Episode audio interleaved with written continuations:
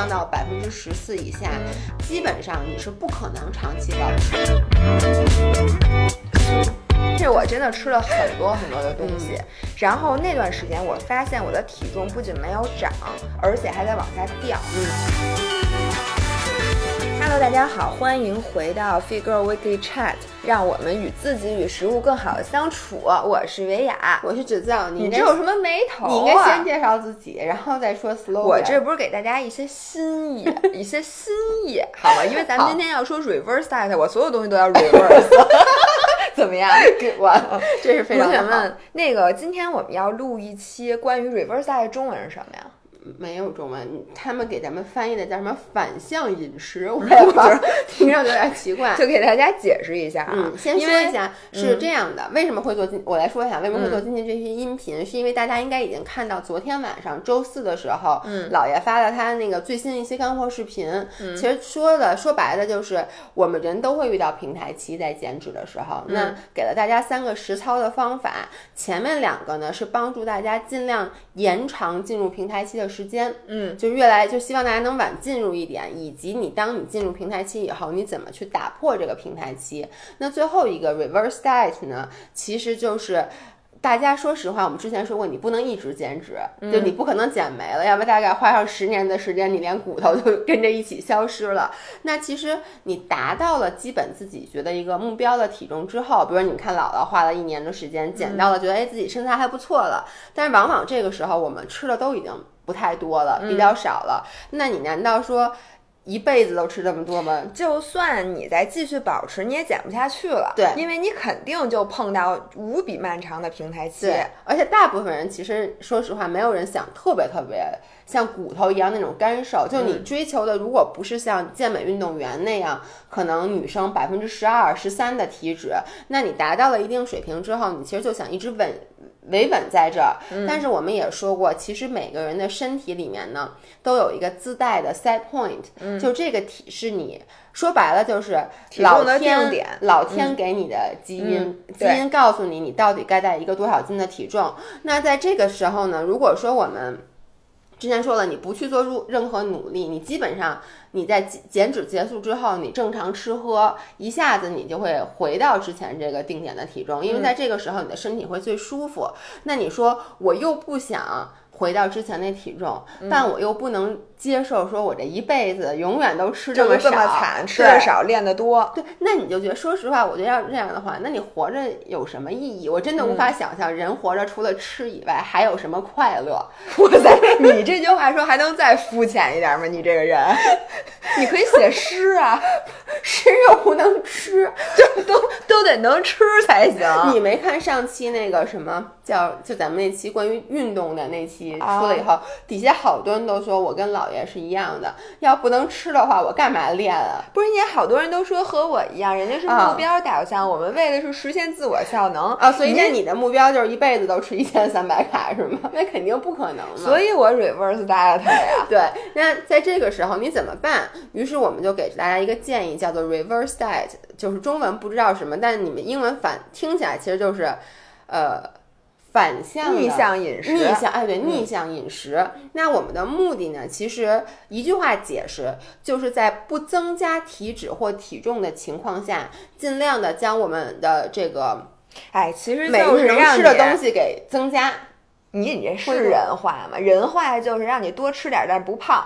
哎，对对对，你是谁？我是有一句科学的解释，就是在增保证你当前体脂的情况下，增加你的每日热摄入。行行行，对不对？不要再越描越黑，越描越黑。OK，如果错过昨天视频的朋友呢，记得一定要回去去看视频。嗯、然后，如果你已经看呃看完了这个视频，我今天还是再想说一下，为什么我们决定去做这期音频节目？因为 Reverse Diet 其实它比较复杂，就不像前面两个说的一个叫 Refeed Day，就是叫冲碳日，嗯、以及这个 Diet Break 叫什么减脂休息期，这两个比较简单直观。嗯、我就告诉你，比如说你每周拿出两天，你碳水多吃一点，或者你每呃减肥每进行三周到四周，你就休息两周，吃到你的这个呃 minutes calorie，、把热量缺口合上。但这个 reverse diet 吧，它中间的不定因素特别特别多，它操作起来，而且它不是一个固定就一周两周，它有的人可能是一个非常漫长的时对间。你想想啊，多吃点儿又不能长胖，这事儿是不是听起来就感觉特别难？如果所有人都能做到，如果这特别简单，那咱们还有什么可聊的呀？是不是？那咱俩的价值在哪里？咱俩就算聊了也没有价值，咱俩的价值就是让大家在那个跑步的时候能够不要特别孤单，就能让您跑步都都给我跑岔气儿。对，大家能笑一笑。OK，那我先来说一下，我先从科学的道理，就是嗯说，或者说从一个指指南操作实操手册的方法来嗯你这不是。实操手册，你这是理论的手册。理论手册来讲一下，我们该如何做这个 reverse diet。就是说，比如说你现在减脂，你达到了目标体重，然后我们之前说了，我们建议在减脂期的时候，每个月增加一个两周的 diet break，、就是说你这两周就别减了，但你也别多吃，你就吃到你的这个热量不多不少的这个地方。我我总结一下啊，就是因为减脂的时候，你每天其实吃的是比动的要少的，就是你吃的摄入比消耗要少比消耗要少。然后它那 diet break 的意思呢，就是你有两周的时间摄入等于消耗。对，把能量缺口给合对，但是。不是让你超过。对，嗯，然后呢，你一般情况下，在每一个 diet break 结束之后，两周就会进入一个新的减脂期，你再去把这个能量缺口打开。那如果说你已经达到目标体重了，首先你进入到这个 diet break 阶段，这两周你吃到。正好，然后两周之后，因为你这两周是一定不会长胖的。如果你吃到正好的话，你的体重应该会保持，也就是说你的体重先维稳一下。两周之后，我们不是进入下一个减脂期，而是我们开始缓和的给自己增加每天能吃的热量。那这个值到底加多少？它跟很多因素有关系。比如说啊，你如果是通过二十八天，像我昨天说了，你是通过参加二十八天节食计划瘦下来的，然后你每天可能连续这一个月，每天就吃三百到五百卡，然后呢，基本上这个减的都是水，然后呢，并且你等于是一个非常极端的一个节食，那你在这个。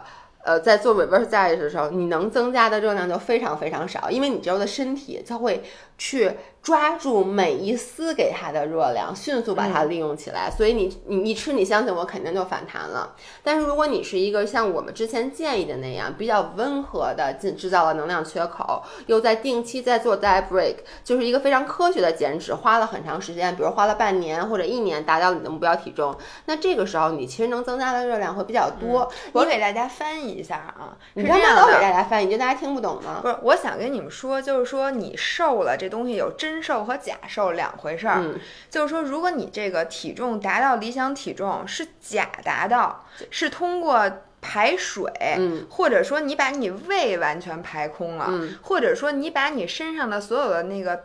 碳水都排空，大家都知道碳水是吸吸水的水，那你这样瘦的是水重，你这就叫假达到目标。嗯比如说像通过什么断食啊，三天不吃饭，五天不吃饭，或者说嗯穿暴汗服瘦下来那两斤，对你就不要 diet break，、嗯你你不要 reverse，你不配，因为你这瘦还那你说是假瘦，他该你别说干什么？这时候我都不知道该给他一个什么建议。你先喝点水，把自己喝回去，再重新开始科学的 重新减。等你重新减掉的，你减掉的是脂肪的时候，嗯。咱们再说 diet break 的事儿。然后另外一种人呢，就是你通过真正科学的方法对，一斤一斤，虽然说你瘦得慢，嗯。但你瘦的是脂肪的时候，这个这种人，嗯。你这叫真。达到真瘦，真瘦了，你才能才开始这个 reverse diet。对，嗯。而且还有，就比如说，这个也是研究发现，就是那些进行悠悠 diet，就是你多次减脂，多次有那个复胖反弹，多次就是这么着减了很多年。我们虽然说其实不存在所谓的叫做代谢受损，嗯，但是你这个就是说，你让你的身体变成了一个什么模式呢？就是你的身体。只要你给它增加一点热量，它都会立刻的去抓住这个热量。嗯嗯而这种人，他这个时候就做做 reverse diet 的时候，他能增加的热量就会比那些像我刚才说的，他可能第一次减脂只减了一次，又比较科学的人要少，因为他等于说我完全没有让我的身体变得很懵逼，然后并且在我这个减脂的过程中，因为我延长了很长的时间，又加入了 reverse diet，等于说我身体这个，我们还是用受损这个词吧，虽然它不叫受损，就是说我们其实身体的适应能力会更强，就它不会那么过激的反应，这个。其实英文的词叫做 metabolic adaptation，就是说你的代谢的适应性。如果你老做这个悠悠 diet，你的代谢就会变得。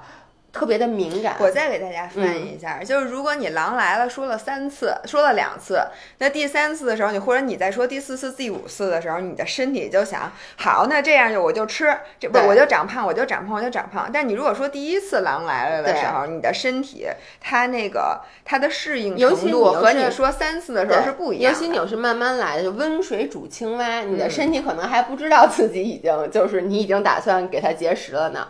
那在这种情况下，你就是能。能增加的热量会更少。当然了，我们在这儿先不讨论极端的情况啊，就是说对于一个正常的女生，嗯，然后呢，比如说你平时啊，假设说你的 maintenance 就是你。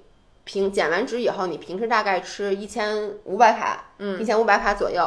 那这个时候，一个比较科学的建议是，你可以在每周增加一个五百到七百卡的热量盈余。每周一共是吗？一共。那平，因为你当然不可能，你说你一下每天，我以为每天呢。每天。怎么了可以？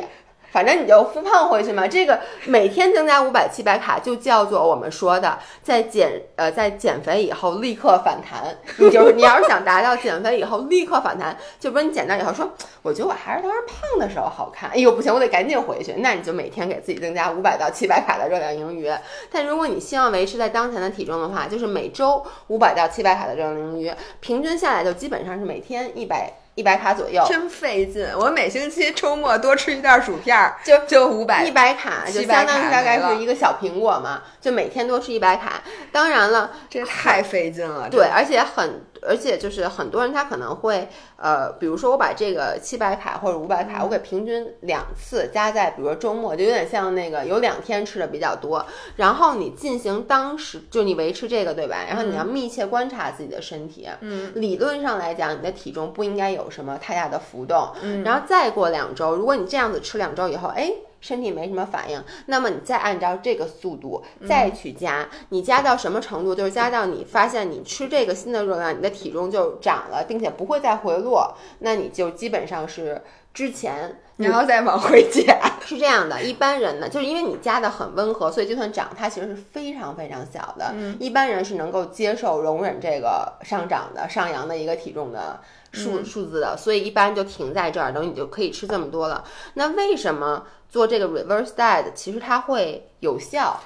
对，我想知道是先，你先跟大家说说做这个东西还有什么好处？对，它有两个，就是我就是它为什么就是有两个，一个呀，就是说我们的体重的怎么说？我们刚刚说的体重有个定点，也就是说你的基础代谢有一个定点。比如说现在我每天我说了，啊，我的 TDE 每日总消耗是两千四百卡，那么。也就是说，我只要吃两千四百卡，我应该不胖不瘦。嗯，但它其实是一个上下浮动的区间。嗯，也就是说，说白了就是我吃两千五百卡，嗯，我也我也未必会长胖。嗯我如果吃两千三百卡，我也瘦不下来。它是一个上下浮动的区间。那我们希望通过这个 reverse diet，尽量将这个天花板给提升。那提升下来有两个好处，第一个非常显而易见，就你能吃更多，你的生活不至于那么 miserable。那第二个呢，就是说你下一次为你下一次。减脂，提升更多的空间。如果你说，比如说，有的人说我这个通过每天吃一千二百卡，我终于减到了目标体重，然后呢，那你你这辈子就没法再有下一次减脂了，因为你再下一次减脂，你就只能吃八百卡了。是的，那你你说你你就只能参加二十八天的这个节食计划了，因为你是不是托儿？我就想问你，最后就是逼着大家一步步逼着大家去参加。我就在想，为什么大家会去参加断食计划？可能他们就是现在已经。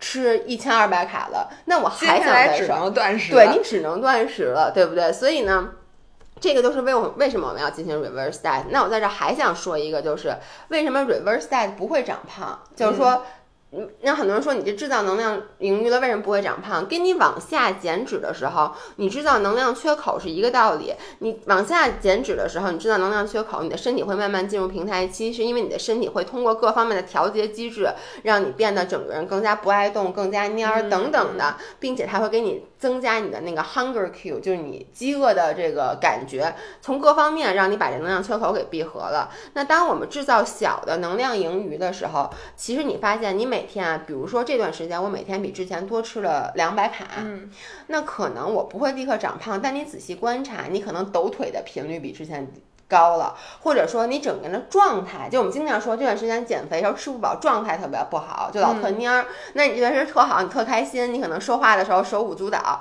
然后呢没事儿老抽个风，就你们能理解吗？就整个人就高兴起来，然后就。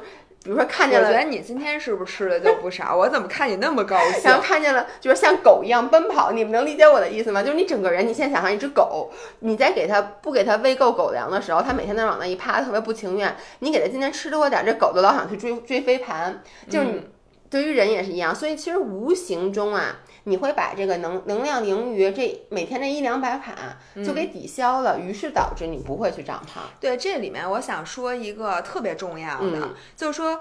我有的时候，就我现在不就在 reverse diet 吗？我基本上已经不，你早就结束了，你现在已经进入了稳态。啊，进入稳态，我就想，你知道吗？特别明显的感觉，我现在的指甲比以前好很多。嗯，你会发现，很多时候你少吃那二百卡，它只是不给你好好长指甲了，你并没有瘦。对，它只是在消化，而且它会让你的脑子变得特别愚钝，因为你知道吗？虽然说不起眼儿，我们的脑子可能没有几百克，就是里面脑仁儿啊，但是它却占。了你很多时候日消耗的四分之一，就是你的基础代谢消耗的大部分都去弄了所以呢，它会真的你在减肥的时候，很多时候那个热量它没往好地儿走。你觉得你辛辛苦苦省下来这三百卡，你的身体应该是帮你那个通过消耗脂肪啊怎么样？没有，它其实那个你的体身它没有消耗多余的脂肪，它是把那指甲给你消耗了，或者把脑子给你关了。那你说我减肥，我是为了脑子不转吗？我并不。是，就我们当我们制造热量缺口之后，你身体第一个会去调节的就是你的基础代谢，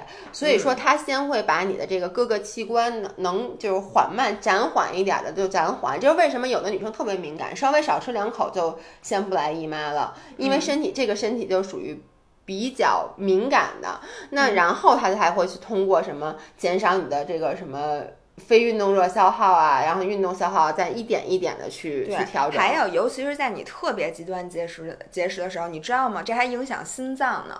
它很多时候就是这个极端节食的人，他会出现这心脏骤停的情况，是因为你的身体会 break down 你的 muscle，但是它这个 muscle 的心肌。是也是人体非常重要的一块肌肉，而且它很大，所以你的身体如果在极端情况下，它会分解你的心脏肌肉，帮助你存活。它也不愿意去动那些脂肪，你说它是不是有病？可能你当时确实也没有什么脂肪让他用了，对他只好去。你说这个咱们图什么呀？但是你发现你这个为什么就 reverse diet 其实是和你身体讨价还价，或者说你得寸进尺的过程。对，哎，我就想看看你，你我就多吃一点，我试探试探你。你最后发现，哎，我脑子好像好使了，哎，我这指甲长得好了，我这头发长得好，我的皮肤长得也好了。你会发现，你多吃这点，它没有储存成脂肪，它都给你用在正地儿上。这个你说的这讨价还价，对，就是这个过程其实像什么？就是比如说，你你你上班儿，然后呢，你们不是，就是你今天先晚的，以前每天按时到，说发现哎。晚到五分钟，老板好像也不会说，你就先晚到五分钟一个礼拜，然后你的老板就觉得发现他没什么什么什么话，你就说那我明天下礼拜我再晚到五分钟，然后老板还没说什么，然后说哦，那我这样每天可以九点十分上班，我可以多睡十分钟。结果你到什么时候就该停下来呢？你老板把你叫 叫办公室找你谈话，然后这个时候你就知道，OK，如果我九点半到。就已经触犯了老板的底线，老板就说你上班不能这么晚，因为老板是觉得你说你晚个五分钟十分钟，其实也没有什么大影响，他也可能会觉得你路上堵车什么的，于是你就再回去说啊，那我还是晚到但是你知道吗？一般这样子啊，最后的结果就是老板发了一封 email，所有的人必须八点半到岗，然后你就傻逼了。一般这种试探老板，就老板容忍你，容忍你，容忍你，然后最终的那什么，你不可能再回到九点二十九，你一定回到二十八哎但点半。你知道我之前就 exactly 就是这么做的，我原来上班的时候，你还好意思 说？就是我发现，我发现我如果晚于十点钟到公司，老板有时候就会说：“哎，你怎么来这么晚啊？”我只要十点钟之前到，发现他都有时候就看我一眼，他也不说话。行吧？哎，你说完没说完呢？我我基本上说完，但是我想说啊，理论方法给到大家了，嗯大家可能就像你刚才说的。这太麻烦了吧？说我每天多吃这一百卡，因为我们之前说了，我们每天别说别的啊，第一，你肯定计算热量的时候一定会出现各种误差，嗯，第二，你在消耗热量的时候就会有存在更多的误差。对你今天多走了三步，少走了三步，你这脚迈的有多高？包括像我刚才说的，你今天说话到底那个动作夸张的程度，对，我想说，而且脑力活动的消耗是完全没有办法被任何设备监测的。所以就说你这个误差大到这样子的情况下，你每天这个热量消耗的误差肯定存在于三百卡左右，至少。那你说你这一百卡，说不怎定么多吃？对，怎么多吃？所以为什么会有这个理论支持？我刚说这一系列，是因为 reverse 在最开始最初出现的出现的时候，其实是服务于运动员的，就是那些打健美比赛的运动员，因为他们在。比赛的时候需要将体脂，像男生要降到百分之七、百分之八，而女生要降到百分之十二、十三。那在这种情况下，这个体脂是不可能维持的。然后一旦比赛结束之后，他们需要就是恢复到他们所谓的 off season，、那这段时间你要训练季，但是你又不能吃太胖，为什么呢？因为你还有下一次的比赛，所以它其实就是说有的赛是那个科学家为了帮助这些运动员怎么着能够最高效的在 off season 帮他们提高基础代谢去做的。那这些人他们都有，不仅有他们的教练，还有专业的营养师，他们不仅会看每天增加这一百卡或者二百卡吃的是。吃吃什么东西，他们连就是三大宏量营养元素的配比都会限制的非常严格。嗯，比如说你增加一百卡里面，你到底是碳水多还是蛋白质多？然后而且每天都不一样，就是不能说每天不一样吧，但是我在网上查到的，他们是每周会重新制定这个计划。嗯，而对于正常人来说，我们并没有这个条件，我想说，我特别羡慕他们。一转眼一想，我还是不太一点儿都不羡慕他们羡慕他们。你想，我吃今天我横着，我一点儿都没有余地。一点儿余地都没有，因为我光看我我不是 follow 很多这些这些 coach 嘛，就大神，就这些教练，他们经常会在网上分享他们给客户做的那些计划，真的是每一天你吃的每一个东西都精确到克，就是碳水，比如多少克。我就无法想象，因为一般人经常问你说，你问我说，哎，你每天吃多少克碳水啊？我说可能一百五到八百克吧，就不不不知道，你知道吗？八百克赢了，八百克差不多就是就吃的多的时候。对你吃的你说你你今儿吃张披萨，你就甭，算了，就肯定八百克，或者你吃馒头什么的，或者你今天吃了炸酱面，我但你也不知道但你明天吃了这个墨鱼面，你可能这一天就比较少，所以特别难做。嗯。那你给大家讲而且讲我跟你说，那营养师他们特讨厌，他根本不管这俩东西搭配它好不好吃，对，反正就告诉你，不你告诉你每天都吃海带配胡萝卜这种。只有碳水加蛋白，不碳水加脂肪，其实怎么都挺好吃的。我跟你说，比如看抹麻酱抹馒头，对吧？好吃不好吃？麻酱抹一切，麻酱抹不，但你麻酱抹在排骨上面就不一定好吃。就是说，哎，我麻想起来觉得还行。麻就会你觉得腻，因为它是脂肪加脂肪，脂肪加碳水的组合。现在从一个食神的角度来讲，脂肪加碳水怎么都难吃不了。我可以告诉你，你让我下一期录黑暗料理的时候，我给你想出几个特别难吃的组合，你别着急，我现在一时想不出来。OK，OK 那我给大家分享一下我的心路历程。对，因为你知道，我在这说一下背景。如果有嗯我们新的这个听众的话，就是姥姥体重从我认识她开始，嗯，这个至少将近有十几年的时间，他的体重一直都处于一个特别稳定的状态。嗯然后他从大概两年前决定减脂，就说白了，之前他那个体重就是他的内部定点稳态，就是他的定点。内部稳那太赢了。就是他也没有做过任何，你之前也减过，但你从来没有真正的减过我。说过我减肥，但我从来没有付诸于行动。对，然后他后来通过了大概半年哎，也不能这么说，我付诸于行动，但是没有长期系统化的科学的付诸于行动。你就是这段时间就跟所有其他人一样。我对，就我记得你有段时间说，我现在每我最近每天都吃麻辣烫，就为了减肥去，对对对，就？不吃，要不吃晚饭，要不不吃米饭，对对对要不然就我每天一定要那什么下楼跑步，反正就是跟大家一样的那种，但是从来没有从就上班那个时候经常会干的一些事儿。对对对对对，嗯，然后他从呃大概两年前开始进行了一次系统的减肥，花了大概半年到一年的时间，体重就是下了大概多多多少嗯，到现在我想三四公斤吧，三四公斤，大家觉得少，但是我跟你们说，对于他本身之前不是一个胖子，其实三四公斤其实已经是一个很多的。那他下到这个新的这个定点，也不说定点吧，新的这个体重之后，他大概那时候他减脂期每天吃特别少，一千四百卡，我记得你当时拍视频。嗯，一千四到一千六，反正就是真的是挺少的。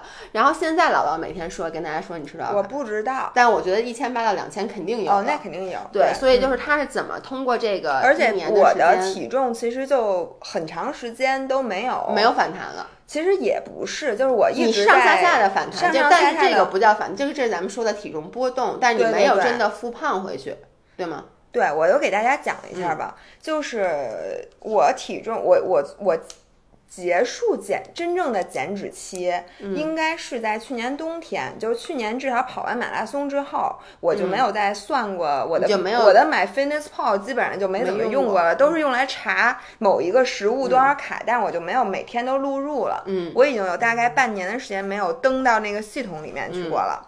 然后呢，但是这段时间我是一个叫什么方法？我是一个完全不科学的方法。这个方法就叫看着办。然后这个方法是这么执行的，就我我是先那个跑完马那段时间，应该是我非常非常瘦的，嗯因为马拉松的训练那段时间非常辛苦，嗯，然后一下你的训练量小了，而且你到冬天本身食欲我就是比夏天好的，嗯于是你就开始吃，然后这时候到春节那几天，应该是我从去年的这段时间到现在，这个从夏天到夏天，嗯，中间最胖的一段时间。那我那段时间的体重呢，最高到了五十六，你这样你就说你长了多少吧？长了三公斤吧，就是有有最最高的那一天长了三，因为我现在五十三，OK，但是你其实，在最开始减脂初期的时候，你的体五十七，差五十六、五十七，就是你在最胖的时候五十六、五十七。OK，就是在完全减脂之前，因为我没有办法算出我哪天开始嗯，我知道，但就是嗯。说，在你长期的一个稳稳定的体重，五十六吧五十六，五十六差不多，嗯，五十六、五十七。然后我在今年春节那个疫情刚开始，完全没有办法出门的情况下，就有一天就又到了五十六。就就是你崩溃那天嘛，就是我说我去，然后还发了视频说，我说你们看，我真的就就这么胖回去。然后呢，我先讲之后啊，哎，我能不能先补充一块儿？啊就是说，其实那一天你这个胖有很大原因是水肿，咱们后来呃因为那几天吃的多，对吃的多，而且那你去我记得你跟我说，你正好也确实是那两天快赶上姨妈了，快赶上姨妈嗯了，对对对，反正就到五十六了。然后接下来呢，我又开始往回掉，嗯，然后往回掉最低呢，可能到五十二左右。啊、那非常非常，低，就到五十二，然后呢又往回涨，大概我最高可能是五十四，嗯然后现在正常呢就回到就有的时候可能是五十三点多，有的时候是五十三，有的时候最高可就能不到五十四，五十三上五十三上下的五十三上下，然后基本上现在五十三了，嗯这是我体重的一个曲线。嗯那我再说我我经历的是什么？那从十一月份呢，呃，我不减脂了之后，我因为后来去了广马，嗯大家应该看过我广马那段时间，真的吃的特别多，嗯因为广州吃的太好了，我还拍了我第一个 cheat day，就是挑战健康食品强迫症，嗯然后各种各种吃，没有人有印象这个你你拍了 cheat day 视频，大家还在问说姥姥什么时候也拍一个 cheat day 视频，你就看看你 cheat day 视频拍的有多失败。但是我真的吃了很多很多的东嗯西，然后那段时间我发现我的体重不仅没有涨，而且还在往下掉。嗯，而且我从广州回来了之后，我记得我上了一下体重，发现我的体重怎么这么低？嗯，然后我当时就有一种错觉，我觉得这个随便吃，嗯没事儿，因为我现在训练量大，或者怎么着。然后那段时间就开始非常的松懈，嗯我就想我到底看看我吃多少能长胖。嗯所以那段时间我已经不去录热量了，因为你说实话也录不过来。嗯就是你一会儿吃口这个，只要你吃中餐，而且不是你自己做的，你基本上就放弃录热量了。然后不不不，然后一直呢到一月份的时候，我发现哎，我体重回到了大概五十三点五、五十四。嗯，我觉得哎，这状态挺好，因为我明显觉得自己有劲儿，嗯高兴。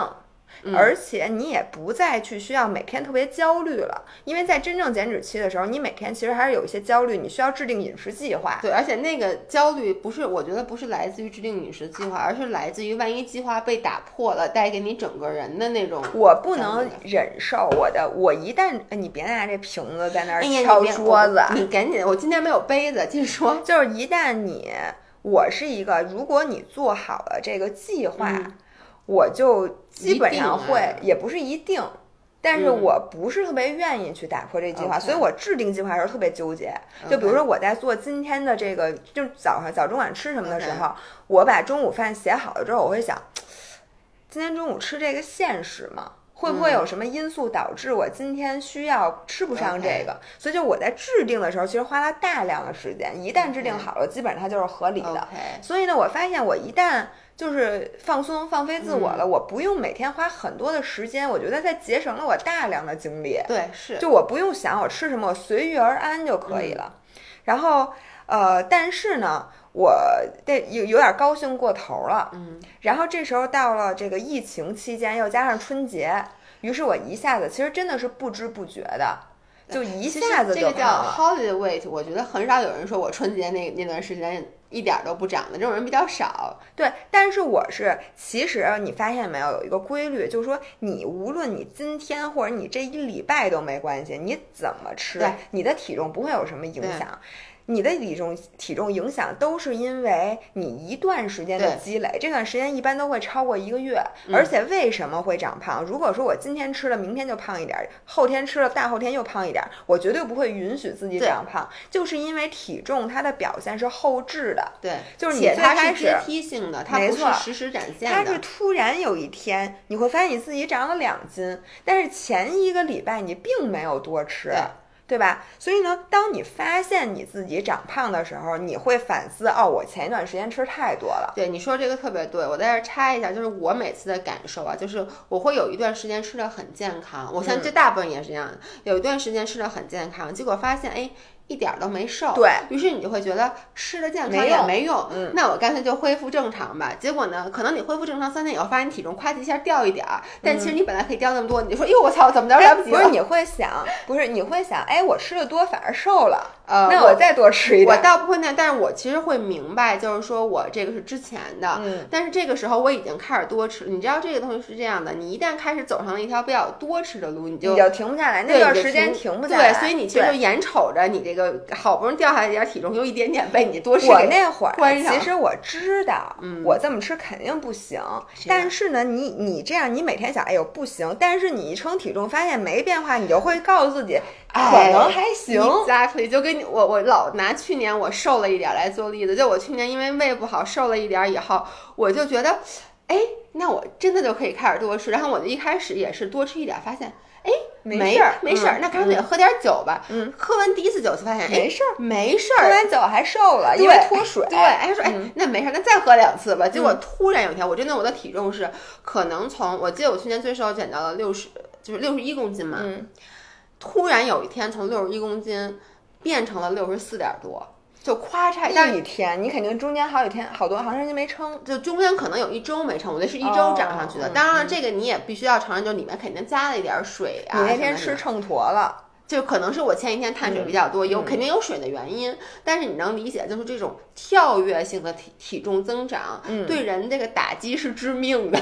没错儿，关键是就这就跟犯法一样，你第一次没被抓，第二次没被抓，第三次没被抓，你越干越大，你这个然后干了一票大的，然后最后被判一死刑，你就是这个感觉。你心想，我早就跟我那个曾经有一次开车，就是我每到那个路口，那儿明显着就不能靠边停车，但是我停了一次啊，回去一个礼拜都没有收到罚单。对，我就想，嗨，那因为那是一个买面包的地儿，于是我每天都停在那儿买面包，然后突然在收到好多收到十张罚单，我当时心里各种草泥马。我想你为什么不早？我也出现过这这种情况，就是他其实那个罚单，他之前是电子罚单，他没告诉你，然后你又不知道怎么没收到信息。对，或者在你那天验车的时候，突然发现有三十张一样的罚单，然后你就心里想我冤不冤呀？然后我到疫情的时候那会儿，我就想，哎呦天哪！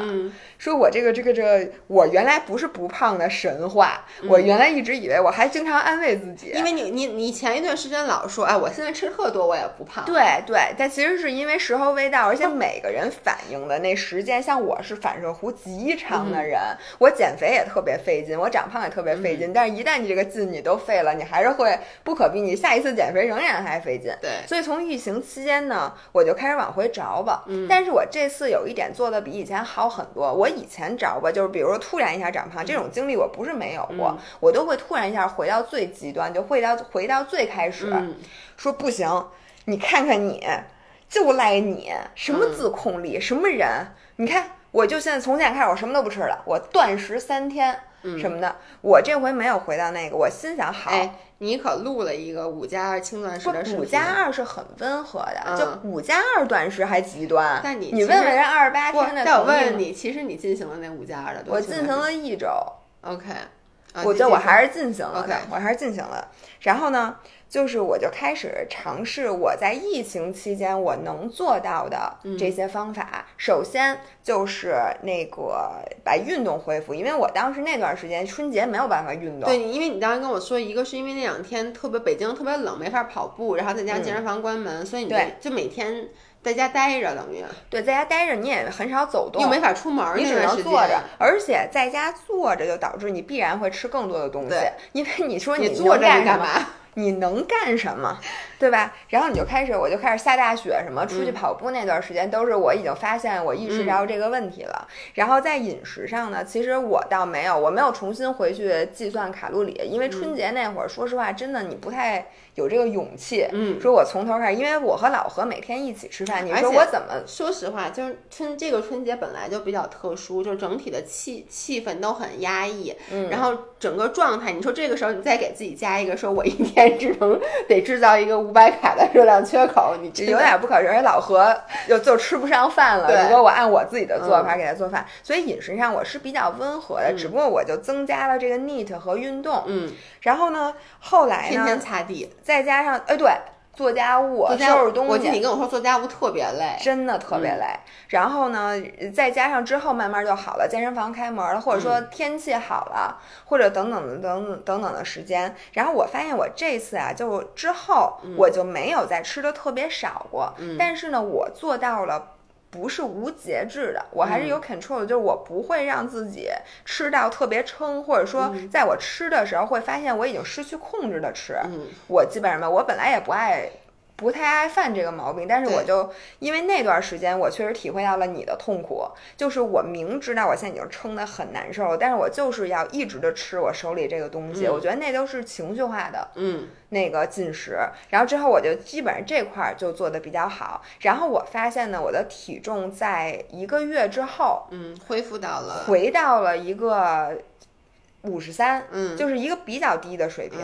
然后呢，在接下来我又反正就又是从五十三又回到五十四，五十四又回到五十三，我到现在也是一直是五十三、五十四、五十三、五十四。其实有调。不能说你完全改变了你体重的定点，而你基本上维持在了这个新的这个。等于我就回来了，然后现在就是在五十三和五十四之间来回的摇摆，取决于你前一天晚上胃里是不是空的，以及你上没上厕所，以及你的姨妈期，以及前一阵你你有没有训练。然后，所以我想给大家一个就比较现实的 reverse diet，我觉得。就 follow 我这条路没毛病，因为你很难做到说每天增加，我每天增什么每周增加五百卡、七百卡，你根本就不知道。但是我能不能在这儿稍微对刚才这个做一个总结啊？就是我我觉得你 reverse diet 成功，就包括你这个这条路，就整个你整个这个过程，我的感觉是，呃，你看你在减脂期的时候制造了热量缺口，然后减脂期之后，你像你说的，你虽然没有严格的。去记录什么之类的，但是你也没有就是狂吃特吃，嗯，对吧？其实你你总体而言，你现在的整体饮食是比你在减脂期之前，就是你之前。这么多年来的饮食吃的少，肯定是要吃的好，还是要健康的。也就是说，一句话，你不可能说，我希望，比如我减完脂之后，我还希望将我的整个这个代谢率或我整个这吃的跟完全你的饮食状态恢复到跟之前一一模一样。这个是，除非你减的非常的少，但是基本上你不太可能。而且我觉得还有一个原因，为什么你会比较 easy 是，其实，在你减脂期之前，咱俩不是在家办公的那段时间，咱们在。就是经常还是以吃外食为主，即使咱们当时在那个健身房，咱们也是经常中午点外卖什么之类的。这个你其实就不太容易控制。然后呢，你在减，从你开始减脂开始，这就是正好是咱们健身房，咱们搬到了望京，然后咱俩开始真正的在家办公，加多增加了。自己做饭的这个，嗯嗯嗯，就是怎么说呢？频率，嗯，所以呢，之后你虽然吃的可能你不用特别在乎，但说还是那句话，你天天都自己在家做饭，你其实心里还是有点谱的。所以你能够在吃的满足的情况下，又不增加很多的热量。我觉得还有一点比较关键的是，我不着急了。因为之前啊，你胖回去之后，你的心态一定是失控的。对，你就想我赶紧瘦下来，但是瘦下来是需要时间的。就算你每天真的在努力的干活，人家也是一个月之后才给你发工资的。但是如果你不知道这一点，你那段时间最希望的是什么？你希望你今天跑了俩小时，明天体重夸叽下一公斤，就是你想当小时工。对，但是这种事儿是很难发生的，反正至少没有发生在我身上过。我甭管今天累的贼死，我第二。天体重一点不变，就或者说你可能跑完了第二天瘦了，但是因为是水。我跟你说，脂肪反应像我们说的，身体得先去弄弄你的心脏啊，弄弄你的生殖器官，弄你的大脑，它最后才能走到你脂肪这一块。所以我这回为什么就是很顺利，我心态也没有怎么 move swing，我就瘦下来，是因为我知道我怎么回事儿。嗯，我就说我就照这样下去，我只要不使劲吃，因为我。你自己吃的饱不饱？其实大家从生理上你是有感觉的，就是你今天吃没吃撑，对吧？就是你只要控制，你每天都能吃饱，但是不是吃撑。然后你每天坚持，你稍微去运动运动，其实你这个状态就是好的。你只要这样坚持一段时间，你肯定瘦，不可能不瘦。对，但是大多数人就是在没坚持到之后就急了。对，然后这个就回到了我们。之前我我先说第一个，我觉得特别维亚维亚刚才说特别好的，其实就是你要延长，你不要心急，对，就是。呃，我我之前我昨天在写那个发那个视频和写推文的时候就提到，就 diet break，嗯，哪儿都好，就有研究表明，就是一组人是不做 diet break，一组人是做 diet break，他们这两组实验对象，他们制造的热量缺口总热量缺口是一模一样的，然后最后结束以后发现做 diet break 那组人，他们不仅从减脂的效果来讲比另外一组更好，他们在之后的半年 follow up 当中，他们对这个减下的体重的维持也要好很。多，但是 diet break 有一个特别致命的，也不是致命，有一个特别大的缺点，也是很多人不去做的原因，就是它会延长，把你的减肥战线拉很长。你说你本来是他那个实验是每两周就做一次 diet break，本来这边十六周减完了，这边减了三十多周，你就想吧，对于很多人来说，他心急啊，我要赶紧在夏天来之前穿上我的好衣服，因为一般人想到说啊，减肥减半年，他第一想到的是。那我这身体我就不能立刻变好看，嗯。第二是他就觉得，这半年都得减脂，这半年都得饿肚子呀，他就会有这种心态。嗯。然后对于很多人来说，他他可能觉得我宁愿比如说短时间，然后痛苦是百分之百，我也不愿意很长时间每天的痛苦是百分之五十。有的人会有这种。我觉得这人和人的性格也取决于你会怎么做。对，但是从长期来讲，我们还是说了，你减肥，除非你是说。我不在乎，就是我就着急，我就就是我一个月以后我要参加一什么事儿，我不在乎我减完以后是不是恢复到就是之前的体重。如果你真的想彻底改变你的身体的话，你必须要给它时间。说白了就是你不可能改变你真正的 set point，就是你的定点。定点，比如我生下来，我可能体重，假设说啊，我的定点是六十公斤，嗯，那我不太可能。就基本上我不可能通过任何的行为去改变这个基因里的这个定点。那为什么我还是有可能减肥减到五十公斤而不反弹呢？其实就是你需要找到一个新的生活习惯。就比如说你其实是改变了生活习惯，咱们从以前上班的时候基本上很少吃家里自己做的饭，变成了你一天或者你一周百分之八十的时间是吃自己做的饭。因为这个生活习惯的改变而帮助你在一个比你定点更低的体重值上能够。坚持下来，所以大家就是一定要去，真的不能心急。我觉得咱们收到好多人都说什么姐姐，我这这这特别着急什么的，我这都已经什么这几四个礼拜了，我才瘦了几斤什么之类那种的。我觉得这着急啊，这是人性，人之常情。很多时候我，比如说我最开始减肥的时候，你让我看一个什么，只要是超过三天的那种几天瘦几斤，我都觉得短。就呃觉得长，比如说你告诉我七天瘦十斤，我都觉得那肯定不如那三天瘦十斤的，我都不打开。所以你就只能参加二十八天减肥计划了。二十八天太长了，不行，最好就是三天。但二十八天都已经断食了，你告诉我你还怎么制造更大的能量缺口？你只能我成佛不，就是说我一边断食，我一边每天还要坚持训练。十个小时，你没有十个小时，你没有吃进来东西，就说你的热量摄入已经是零了。你再想去增加热量缺口，你就只能在公式的另外一边动手，就这边是零，那边把负数不断加大，那你就是每天不停的运动搬砖。哎，然后我我还想那个力劝一下大家，为什么你差不多就应该做这个 reverse diet？因为很多人啊，我相信他是舍不得做 reverse diet，觉得。我现在越吃越少，还平台期呢，对吧？那我为什么多吃点反而能帮助我？但我说你还真别不信邪，对，就是那个姥爷在视频里说的那些科学道理，他们都是真的。就是第一，你就算你每天越吃越少，你的身体会像我刚才说的，它分解你各种各样，你头发也不长了，掉头发什么掉指甲什么的，你等于你减这这这点肥都被你身体给糟蹋了，全全都变成糟蹋你自己的工具了，而且你也瘦不下来了，因为你无法再制造。一个惊人的热量缺口了，不，除非你真的拼了，就像我刚才说的。对对对对对。然后第二呢，因为姥姥的亲身经历，我真的没有骗你们，就是你通过一段时间的这个 reverse diet，你真的发现你每天，就说咱咱不说减吧，嗯，就说你体重还是现在这样，但是你真的能每天多吃，比现在至少能是肉肉眼可见的食物。对，就是我多吃一顿饭。因为原来呢，我是不吃早饭的。就是我中午，然后也吃。我记得有一段时间，你说你一天就吃一顿饭那段时间。对，我那会儿一天减脂期的时候只吃一顿正餐，然后其他时候我不是不可能一口不吃，我吃一些零食或者什么的。我现在呢，每天早上会正经的吃一个早饭，然后中午我还是吃的比较少，因为我们工作原因，我们都没有时间吃。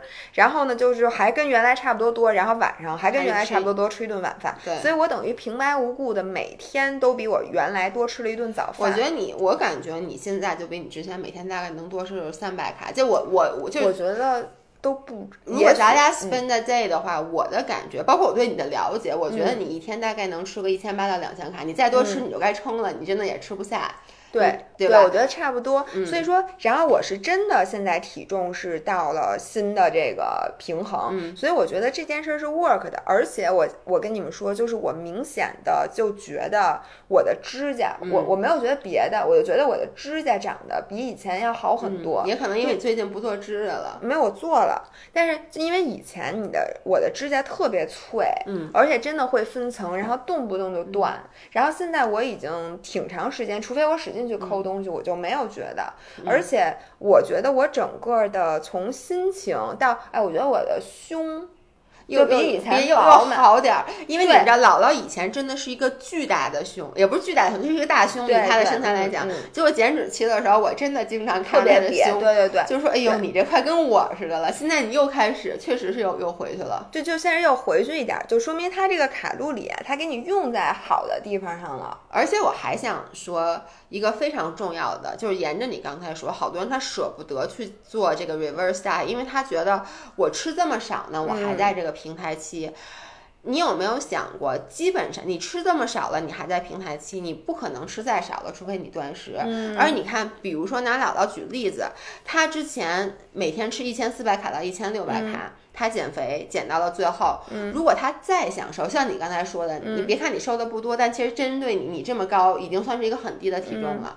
你再想瘦，你想瘦的，咱们就说一极端，比如你再想瘦到一百斤、五十公斤，你之前按照你之前那个，你就真的每天只能吃一千卡了。对，那你是基本不可能做到的，对吧？但是你你通过这个半年的 reverse diet，你基本现在每天又能吃到了一千八、一千九。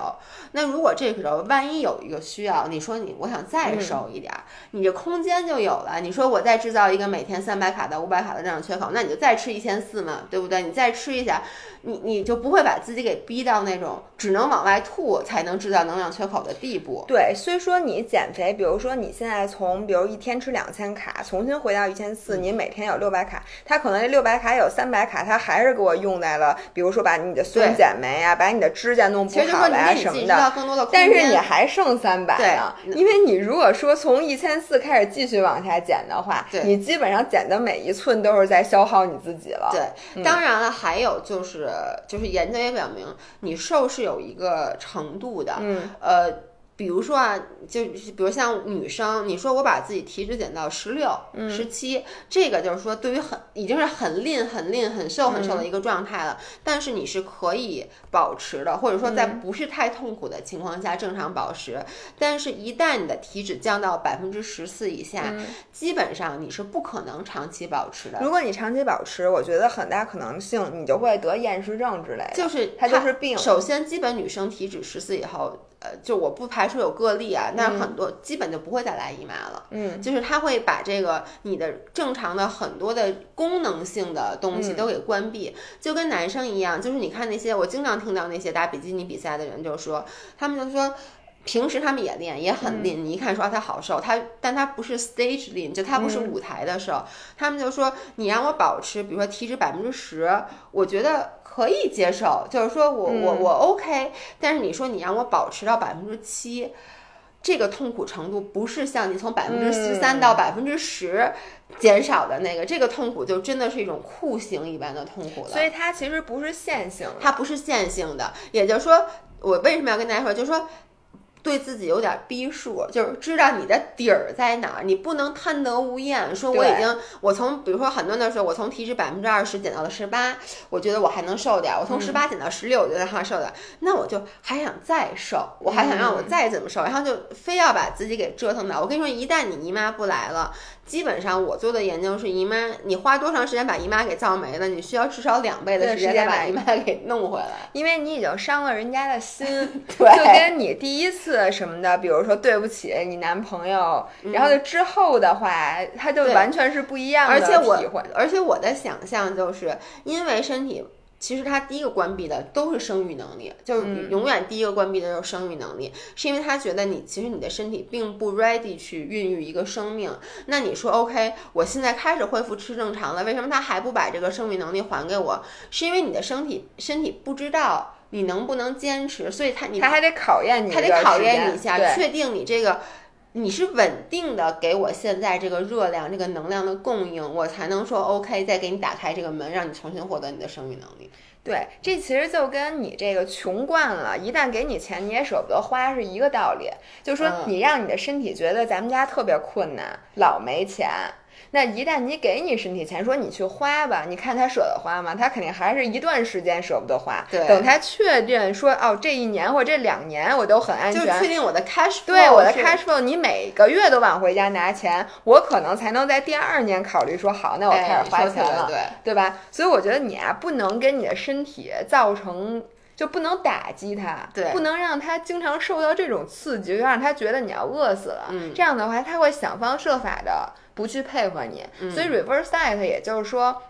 你从现在开始，就是你本来是那个越吃越少，你然后你的身体觉得你挣钱越来越少，他开始已经舍不得花了。这时候你突然有一段时间多给他钱，嗯这样他可能心里觉得好受一点，然后他开始花钱大手大脚了。嗯然后这时候你突然开始节衣缩食，你会发现你每个月的这个财政赤字就、就大了，是吧？？而且你知道吗？就是研究发现，当我们制造热量缺口的时候，对身体这个荷尔蒙的影响是巨大且立竿见影的。嗯当你就是节食超过，我记得是八个小时还是几个小时，其实 fasting 其实就是 fasting。嗯当你 fasting 多少多少时间以后，你的那个 leptin，你的瘦素会嗯立刻下降百分之三十还是百分之多少？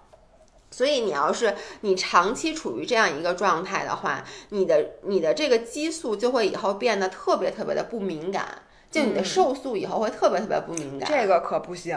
对，就是你以后就会陷入一种特别不容易吃饱的状态，你知道吗？就我我觉得我，比如说像很多大胃王的女生，我们可能天生我没有做这个测试啊，天生瘦素分泌的不敏感，分分泌少或者不敏感。就是你下期下周你不是想做那个嗯关于那个什么各种饮食障碍的吗？因为我觉得所有的东西其实归根到底你都能在激素上面找到答案，因为激素操纵了你一切行为，行为都是由于荷尔蒙的嘛。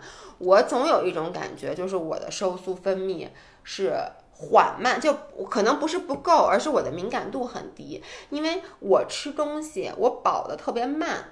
就是为什么我能吃很多东西，其实并不是吃完这些我不撑，而是我是你看你是属于那种吃一点儿就会觉得嗯，啊我饱了，但是我今天查，我嗯。这个是 eating disorder，也有我这么一条，就是你的那个肠胃会吃进食少量的食物就感到不适，嗯这个是饮食失调的一个表呃并发症。OK，但是我你这也是，我这肯定是因为我，你知道我经常在吃晚饭的时候，我晚上不都吃一顿大的吗？嗯。我都有那种感觉，就是我那一锅，我不是每次做饭都做一大锅猪食吗？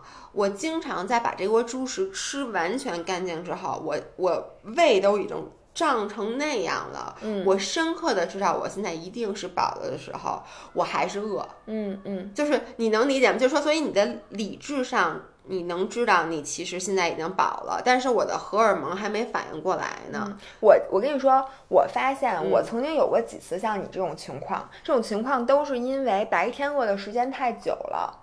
就是我发现，一旦你白天饿的太久，我今天我昨呃，我就就今天看的那里面说，因为你的脑力活动是消耗很大的，嗯。然后如果你今天一整个白天没有嗯。吃东西，你的大脑会分泌各种各样的东西来要求供能。对，就是这就不是说，就是 fasting 之后，你的大脑立刻就会接受到各种各样的信号，说你需要补充能量对，你需要补充能量，但是但是它这个你在开始吃或者什么的时候，你的大脑它反应的并没有那么快，对所以你的脑子是一直饿的，直到因为你想你消化任何一种东西，就算再快，嗯也要至少四十分钟以后你的大脑才能知道你吃进去碳水，因为它在胃里，你的脑子是不知道的。哎，所以在这儿你知道有一个小，也不是，我不觉得这不是一个 tip，而是我那天看到一个研究，就是说啊，嗯，因为你其实碳水是立刻能把你的瘦素给提上来的，嗯，并且碳水是立刻就是。